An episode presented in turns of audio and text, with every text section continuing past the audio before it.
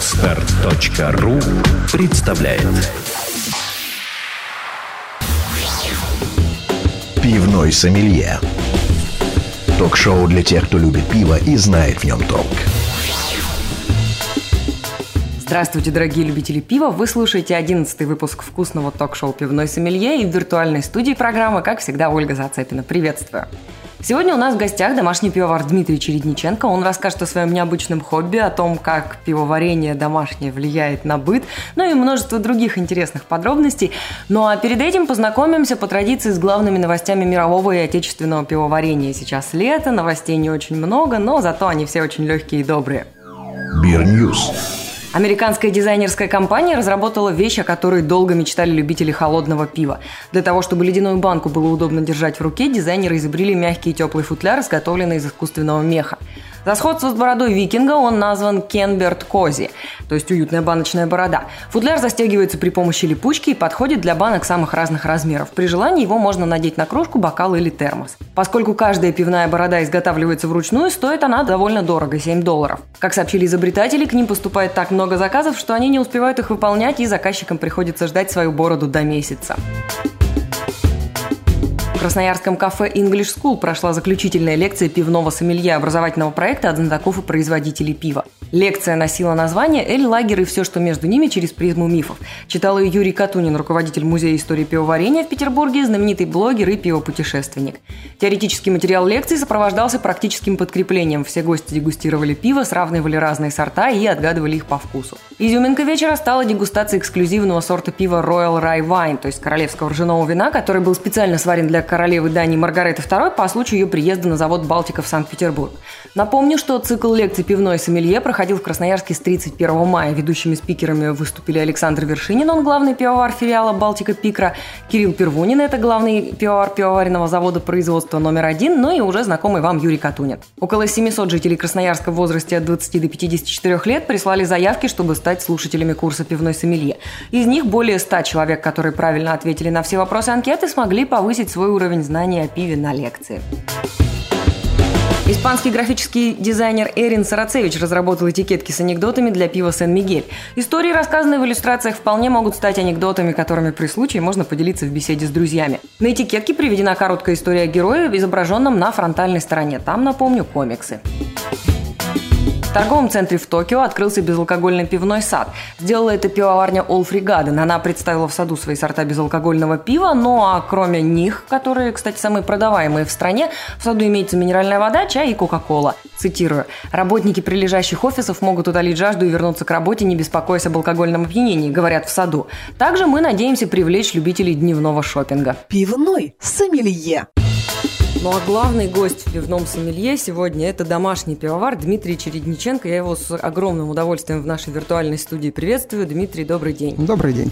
Ну вот расскажите мне, какой первый вопрос адресуют вам люди, когда узнают, что ваше хобби – это домашнее пивоварение? Ну, спрашивают, с, с чего бы я это начал делать? Ну, из чего бы вы это начали делать? На самом деле началось все просто, наверное, даже случайно. Нашел, увидел в интернете рекламу бирмашин сказал, о, интересно. Попробовал, понеслось. Угу. Это сколько лет назад было? Это было пять лет назад. И сколько за пять лет вы придумали и сварили разных сортов пива дома? Ну, всего, на самом деле, через несколько месяцев после того, как я начал, я начал вести записи. И вот в эти выходные я буду варить, будет варка под номером 165. Mm, слушайте, ну это серьезная цифра. Расскажите, как выглядит производственный процесс с точки зрения загромождения квартиры? Ну, сама бирмашина, она сколько ну, места бирмашина, э, во-первых, у меня на самом деле так ее и не появилась, потому что она стоила больших денег, и я сказал, о, а может, нет ли альтернативы? Ну и, и как? нашел ведро. Как, как, как вы поступили с этим ведром? Ведро было поставлено аккуратненько в комнате, и теперь вот он стоит. Но теперь сейчас у меня, так как я уже довольно сильно продвинулся в этом деле, поэтому у меня сейчас 4 ведра. Mm, вы продвинутый пивовар. Это что, 4 цеха пивоварения у вас получается? Ну, не совсем 4, потому что используется брожение в одном, потом снимается сосадка и дображивание еще раз. По идее, на один сорт два бака. Угу. А сусло, значит, варится на плите, в ведре? Да, на плите покупается, купилась нормальная большая кастрюля. Вернее, еще не совсем большая, хочется больше, уже не хватает. Да, куплена была специально под это дело индукционная плитка, чтобы не загромождать основную плиту потому что родственники как-то были не очень довольны, когда я не давал им варить обед. Ну да, вот я хотела, кстати, спросить домашние, как переживают то, что у вас тут вот у меня ведрышки, тут вот у меня солод лежит в мешочке, тут вот у меня еще что-то. Вот родители, когда с ними жил, слегка возмущались тому, что в моей комнате стоит этот бак, и он булькает по ночам. Спать мешает. А так, ну и жена иногда ворчит, потому что, извиняюсь, пол морозилки занят хмелем, половина холодильника занята дрожжами. Стойчески это все переносит, потому что пиво она тоже пьет. Но я думаю, что на самом деле все-таки потому, что мужчину нужно принимать таким, какой он есть, в первую очередь. Ну, она, да, когда она выходила за меня замуж, она знала, на что шла. Ну, хорошо. А, расскажите про какие-то ваши первые осознанные варки, какие были рецепты, где вы их брали, чем вы вдохновлялись, как искали информацию? Когда я начинал, информации на самом деле было не так много, был Тедибир, форум, и в основном читалось все там. То есть сначала начались, ну, вот, концентратные совсем-то пропускаем, потом уже как происходит? Э, начинаешь экспериментировать, то есть думаешь, о, есть зерно, большого бака нету, ну так возьмем немножко концентрата, немножко зерна смешаем. То есть взять, допустим, концентрат стаута и к нему добавить копченого солода. Получится копченый стаут, получался очень интересно. Также делал ржаного добавить, получается ржаной стаут. Тоже было очень интересно, особенно после выдержки 6 месяцев. Такого волшебного стаута не, до сих пор не пил. Э, а дальше началось экспериментирование, то есть нашел, были найдены англоязычные сайты, сайты с рецептами, то есть смотрелось, что у них там есть, что как варят люди, смотрелось, что у нас есть в наличии, там зерно, как хмель, и пыталась это адаптировать для себя. Угу, хорошо. Ну а скажите, насколько большое количество домашних пивоваров так вот и не проходят эту стадию разведения концентрата из пакетика и остаются на первой ступени домашнего пивоварения? Э, судя по тому, как плодятся вот сейчас интернет-магазины, продающие концентраты, очень много. Те, кто занимается зерновым, они довольно заметны, потому что они появляются на форумах, всегда интересуются, где купить зерна и так далее. А вот магазинов, продающих зерна, их, ну, по-моему, 4 штуки всего лишь. То есть вы работаете с какими-то не очень большими интернет-магазинами, в которых закупаете маленькими партиями то, что вам нужно, постоянно экспериментируя с рецептурой? Да, примерно так. Ну и исключая, наверное, то, что закупается базовый солод, он обычно закупается мешками оптовиков просто примитивно просто потому, что это в два раза дешевле. У вас есть мечта открыть большую серьезную пивоварню и промышленно выпускать пиво? Признайтесь честно такие мысли все чаще приходят в голову, что не бросить ли мне мое программирование и не заняться этим пивоварением серьезно. Другое дело, что в нашей стране как-то это слишком сложно. Ну, что вы, столько вообще пивоварен, и больших, и маленьких, и ну, на всех есть рынки, и куча всяких сортов, в общем, довольно интересных продается, и все как-то, все как-то живут. Ну, сейчас запретили рекламу, поэтому будет уже совсем тяжело раскручиваться. Ну, как мне кажется, показала первая, первая статистика, когда, знаете, был случай, что mm-hmm. сравнивали уровень потребления пива до запрета, использования людей в рекламе mm-hmm. и после, и там после существенных ограничений, и выяснилось, что пиво-то в рекламе не нуждается, что люди его как пили, так и так и пьют, что реклама, она влияет на то, какие бренды внутри того объема пива, который Это люди выпивают, да. они покупают и выбирают, да.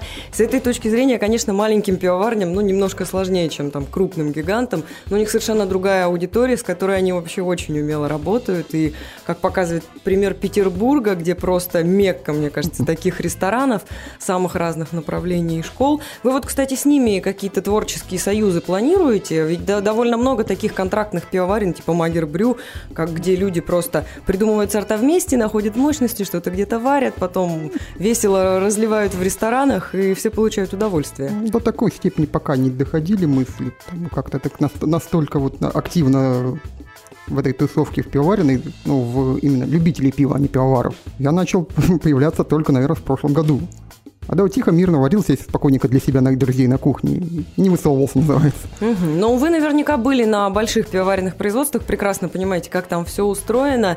И насколько большие трудности вы испытываете с тем, чтобы масштабировать эти все сложные процессы у себя дома? И в чем самое главное отличие? Давайте вот об этом поговорим. От больших, от больших Наверное, потому что в большой пивоварне все достаточно хорошо контролируется.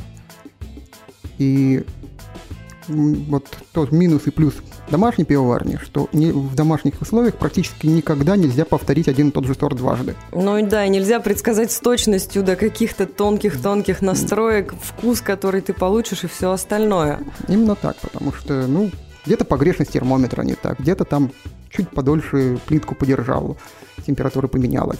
Где-то дезинфекция недостаточно хороша. Вот в выходные разливал очередной свой сорт пива, открыл бак, туда на меня такая интересная жизнь посмотрела. Что я решил, что она мне сейчас послов пришлет. Да-да-да, или в квартире вашей пропишется и сама там будет пиво варить. Слушайте, ну, такие опыты, наверное, часть вот этой вот домашней пивоваренной лотереи. Ну, а вообще, вы э, насколько видите сильный интерес, ну, не знаю, даже среди своих друзей, среди интернет-тусовки, в которой общаетесь, э, к пиву, к развитию культуры пивоварения? Насколько часто вам какие-то совсем глупые вопросы про пиво задают? Ну, сейчас уже глупых вопросов практически не задают, потому что уже давно все, все знают примерно эту вещь, я уже много людям рассказывал. Пивом люди интересуются, пивоварением, к сожалению, вот почему-то в моей окружающей, а у меня довольно много приятелей, друзей по моим другим увлечениям, как-то не заманить кого-нибудь в пиво так и не удалось. Ну, потому что, мне кажется, там эти ведра и пол холодильника забито разными ингредиентами. Может быть, с этим связаны ну, сложности. Да, может быть, просто у меня круг общения такой, у которых и, та, и без пивоварения хватает э, хобби. Хорошо. Ну а скажите, какой вот топ-3 самых э, часто задаваемых таких вопросов о стереотипах, которые связаны с пивом, на, на что вам чаще всего приходилось как раз отвечать и рассказывать? Э, ну, естественно, как обычно, про живое пиво, сколько оно хранится. Первый вопрос, а сколько твое пиво хранится? Когда я говорю, что, в общем-то, можно и годами хранить, делают очень большие глаза, как? Оно живое. О, да-да-да, живое-живое и мертвое, это просто уже как крышесносная штука. Но вы дома пастеризуете пиво или... Нет, конечно. Нет, конечно, ну вот. Потому что дома как? Я даже не знаю, кто, кто этим занимается. Это надо фильтровать для начала, а в домашних условиях это очень мало реально. Ну, мне кажется, что все равно до сих пор, когда люди говорят живое, они как раз представляют какую-то жизнь, вот которая типа как из бака, да, они не понимают, что это просто не пастеризовано с микроорганизмиками. Вот, ну хорошо, про живое первый стереотип. Что второе? Живое, неживое, сроки хранения. Как-то, да, вспомнить, про какие вопросы задают, так больше, пожалуй, ничего такого и не бывает. То есть как-то народ зациклился вот именно на этом, и все. Но мне кажется, в этом, знаете, даже есть такой вот небольшой вклад не очень крупных производств, которые много производят непастеризованного пива и заклеивают все, что могут этими словами «живое», и люди бегут. И мы не так давно с э, Еленой Тюкиной, по-моему, в программе вспоминали, что уже потянулись и другие производители пишут уже «живой морс», «живой квас», «живое все что угодно». Вот. Ну, хорошая, хорошая маркетинговая история, наверное, людям нравится, поэтому она и живет. Ну что ж, мы с вами на самом деле познакомились на конкурсе пивоваров, который назывался День пивовара 2012, где вы с одним из своих сортов взяли приз. И расскажите, что это был за сорт, э, как он у вас получился, и что за место вы выиграли, и какие у вас планы относительно новых каких-то сортов. Ну, первое место я взял в категории «Темная ночь». Это был имперский стаут и балтийские портеры. У меня это был мой императорский стаут. На самом деле это был мой первый эксперимент, когда я варил императорский именно стаут. До этого императорский стаут я не варил вообще. Называется, это было очень удивлен тем, что он оказался на первом месте, потому что, называется, собирался из того, что было, буквально там, остался какой-то там хмель, ну попробуем кинуть его. Единственное, с зерном я, да, правильно рассчитывал, там все хорошо. Но оказалось, что действительно эксперимент очень удался. Ну, хорошо. Я знаю, что вы и в работе дегустационной комиссии тоже принимали участие. Как, как с этим? Сложно ли было? Сколько это заняло времени? Сколько пива перепробовали? Вот э, у нас был, это была моя, моя, пожалуй, моя вторая дегустация, в которой я участвовал. То есть первая была наша абсолютно любительская, наша среди домашних пивоваров. Было, устраивал магазин питерский по пшеничным сортам. А вот это вот уже было более серьезно, вернее, уже очень серьезно все организовано, очень понравилось. И оказалось, что это очень тяжелая работа. То есть я не, не думал, что это будет так тяжело, и самое главное, что мы, извиняюсь, после там, 6-7 часов дегустации будем выходить из завода трезвыми. Ну вот это, да, конечно, самый удивительный аспект, э, потому что пивные сомелье, дегустаторы профессиональные, они недалеко не всегда проглатывают пиво, которое пьют, и даже продегустировав десятки образцов. Но для меня, конечно, если честно, загадка, как можно сохранить вот эту непредвзятость э, ощущения вкуса между сортами пива, там, что какие-то закуски подавались. Я вот знаю, что хлеб подают, Там был чтобы... хлеб и вода, в общем-то, и все, потому что хлеб хорошо забивает, очищает рецепторы, вода собственно, тоже. Поэтому, когда хлебом закусил, водичкой запил, и уже вполне нормально. Самое тяжелое было оценивать именно действительно похожие очень сорта, когда это было очень тяжело как раз, как раз когда дегустировали стауты. Пожалуй, это была самая тяжелая категория в, в том отношении, что все образцы были очень хорошими. И выбрать из них лучшее было очень сложно. Ну, по поэтому церемонимейстер конкурса и придумал, что нужно взять схему пивной печати, самого такого же сложного дегустационного конкурса, и ее внедрить в России. Ну, а какие сорта пива вас приятно удивили? Может быть, что-то запомнилось из того, что ваши коллеги привезли и прислали? Там ведь тоже и домашние пивовары были, и разные и большие, и маленькие коллаборации. Действительно было много интересного пива? С дегустацией, на самом деле, запомнилось на самом деле почти ничего запомнилось, потому что ну, потому что все есть, образцы закрыты, да, да это непонятно понятно. что. Но потом все равно ну, же потом в конце, в конце карты раскрылись. Да, в конце пробовали, да, вот понравился, естественно, балтийский двойной ПА, был очень интересен. Был очень интересен ламбик от Жени Рощина, который был черный смородник, который занял там второе место, по-моему, он был. Ну, с березовым соком очень интересное было пиво. С березовым соком э, пиво для оно, девочек, да, я бы сказала. Ну, оно, вот ну, в то же время... Красивый, красивый случай такого пива для девочек. Ну, опять-таки не для всех девочек, потому что когда вот налили стакан вот этого березового, другой стакан с копченым, который занял первое место. Да, копченое тоже, конечно. Вот у меня жена выбрала копченый. Сорт. Сказала, не, вот пей в свое березовое сам, а я вот копчененького Ну, лучше. я говорю, вы знаете, в таком немножко в поп-смысле, в таком, мне кажется, вот из этого пива из него мог бы действительно такой хороший массовый сорт, такой с чуть, да, чуть позиционированием шампанское пиво, да. Вот Дмитрий, ну я вас благодарю за то, что вы нашли время прийти в студию пивного сомелье и рассказать о таком удивительном и необычном хобби, которое, возможно, многим нашим слушателям настолько понравится, что вы с ним встретитесь на этих э, интернет-тусовках. Пивной сомелье. Это было вкусное ток-шоу «Пивной сомелье». Редакция выпуска продюсер Станислав Жураковский, звукорежиссер Юрий Берингов провела для вас программу Ольга Зацепина.